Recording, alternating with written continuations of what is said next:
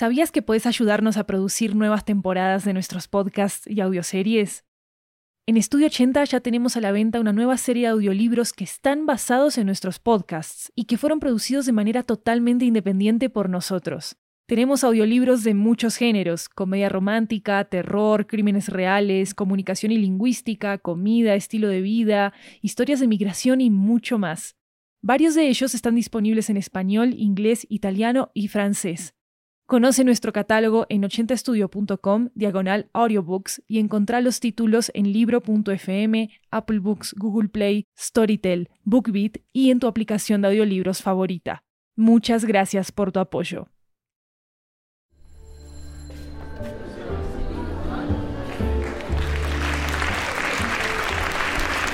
Hola, hola, hola. Esto es 80 Cuentos, una antología de cuentos latinoamericanos en audio que recorre toda la región.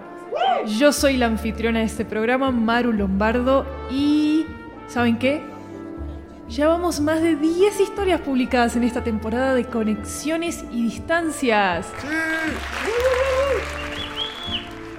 Gracias por estar acá, gracias por estar escuchando cada una de ellas en español y en inglés, que es todo un tema. Y bueno, estamos a medio camino de cerrar la temporada de estas 20 historias de Conexiones y Distancias y por eso acabamos de abrir una nueva convocatoria de propuestas de historias para la próxima temporada de 80 cuentos. Y ustedes, claro, pueden participar, así que pueden consultar más información en la descripción de este episodio. La historia de hoy nos llega desde Ciudad de Panamá. Es un relato sobre la memoria, la vejez y el reencuentro con un ser amado. Acá va Marcelina en el espejo, escrito y narrado por Melissa Pinel.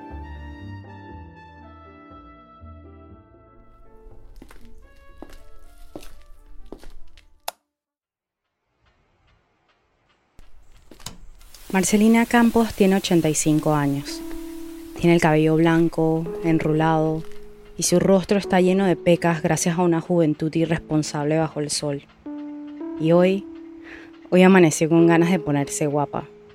Se puso un traje de lino blanco, se ha maquillado y al mirarse al espejo se pellizca las mejillas para darles un poco de color.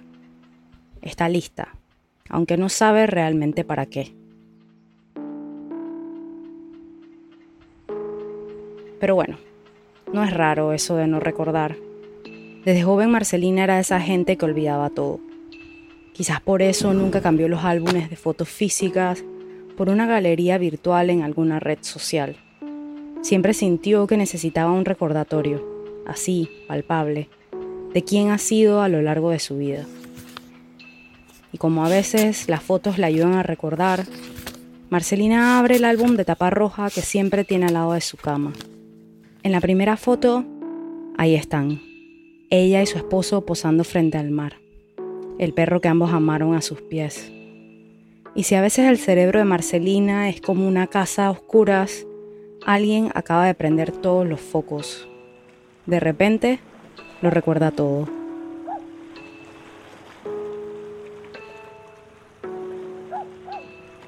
Recuerda que esa foto se la tomaron juntos un par de semanas antes de que Vicente falleciera un infarto fulminante a los 55 años, un adiós a todos los planes que tenían juntos. Y recuerda las semanas desoladoras que vinieron después, los ataques de pánico, las noches en vela y por fin la primera vez que volvió a ver ese mar, el de la foto, nuevamente. Esta vez solo ella y el perro que ambos amaban. La última vez que visitó esa playa había sido 15 años atrás. Recuerda la sensación del sol sobre su piel, el sonido del mar. Y también recuerda la tristeza. En esos tiempos, ese sentimiento era como un monstruo que amenazaba con tragársela entera. Extrañaba demasiado a Vicente y todo esto se le hacía muy injusto, porque había tenido que morir tan joven, porque había quedado ella ahora sola. Y cuando habían pasado dos meses de su muerte y Marcelina ya temía no conocer otra cosa que la desolación y la rabia, de repente le sonó el celular con un nuevo mensaje. Un mensaje de Vicente.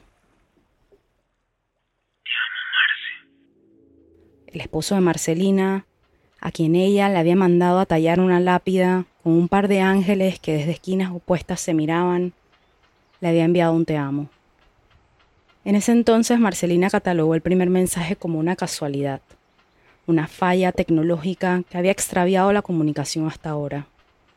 Pero durante los siguientes seis meses, después de su muerte, cada nueva vibración del celular traía nuevamente el nombre y número de Vicente en la pantalla, y algún mensaje amoroso en un momento de tristeza que hacía que la piel se le erizara, pero que al mismo tiempo le brindaba la paz que necesitaba.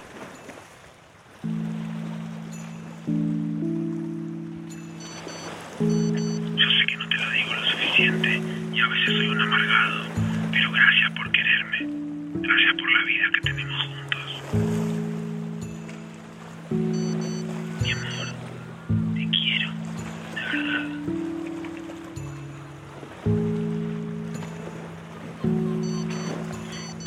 Años contigo. Gracias a Dios tu hermano me insistió ese almuerzo en casa de tus papás. Gracias por aceptar esa primera cita.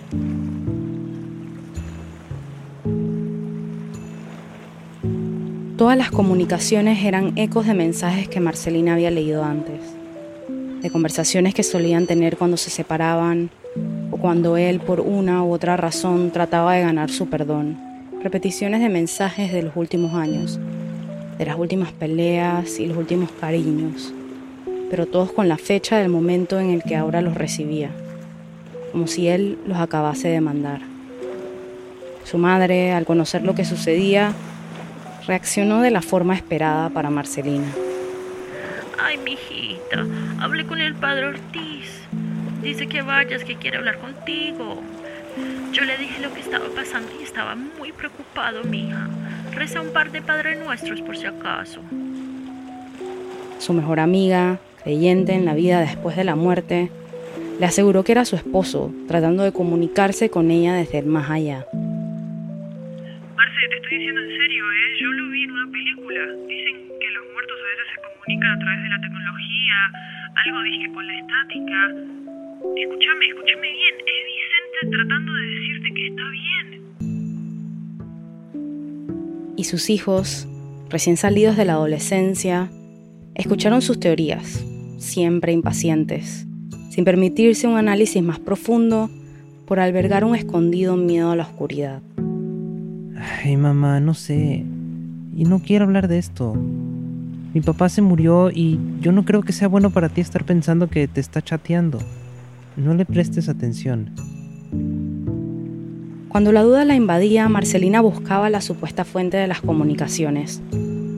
Pero el antiguo celular de su esposo seguía en el fondo de la mesita de noche de su lado de la cama, el izquierdo, apagado debajo de papeles y cables y otros chécheres, que con frecuencia van a dar en los cajones que nadie abre, muerto.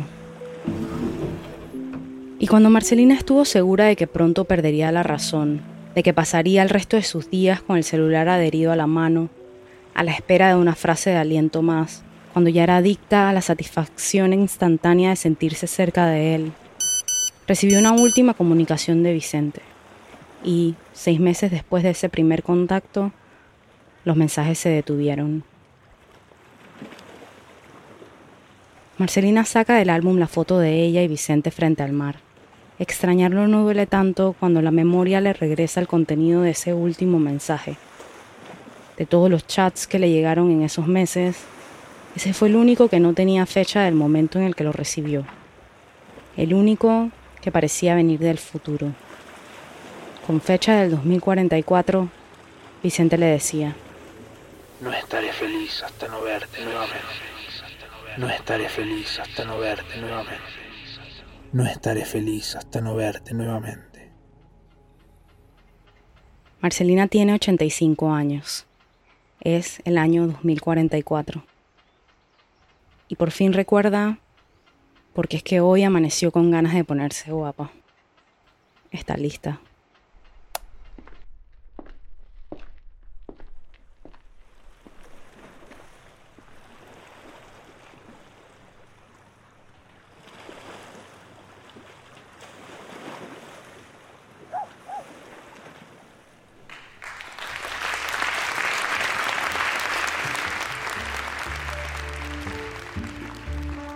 Si les gustó este episodio, déjenos una reseña en Apple Podcast para que podamos llegar a muchas más personas y también para que sepamos qué opinan del show. Toda retroalimentación es bienvenida, así que recuerden que nos pueden escribir en nuestras redes sociales arroba 80podcasts con ese al final. Esta historia, como todas las de 80 cuentos, fue traducida al inglés y pueden encontrar el episodio en este mismo podcast. Se llama Marcelina in the Mirror. Este episodio fue escrito por Melissa Pinel. Ella es periodista y una de las creadoras del podcast Indomables, un programa de crónicas periodísticas de toda Centroamérica que pueden escuchar en cualquier plataforma de podcast. La narración es de Melissa Pinel también, la voz de Vicente fue interpretada por Jeremías Juárez, la voz de la madre de Marcelina es de Lori Martínez, la del hijo de Marcelina es de Luis Raúl López y la de su mejor amiga es la mía.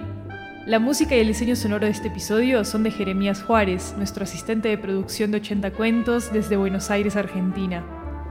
Pueden consultar transcripciones de nuestros episodios en 80estudio.com, diagonal 80-cuentos. Yo soy Maru Lombardo, esto es 80 cuentos. Gracias por venir y claro, gracias por escuchar.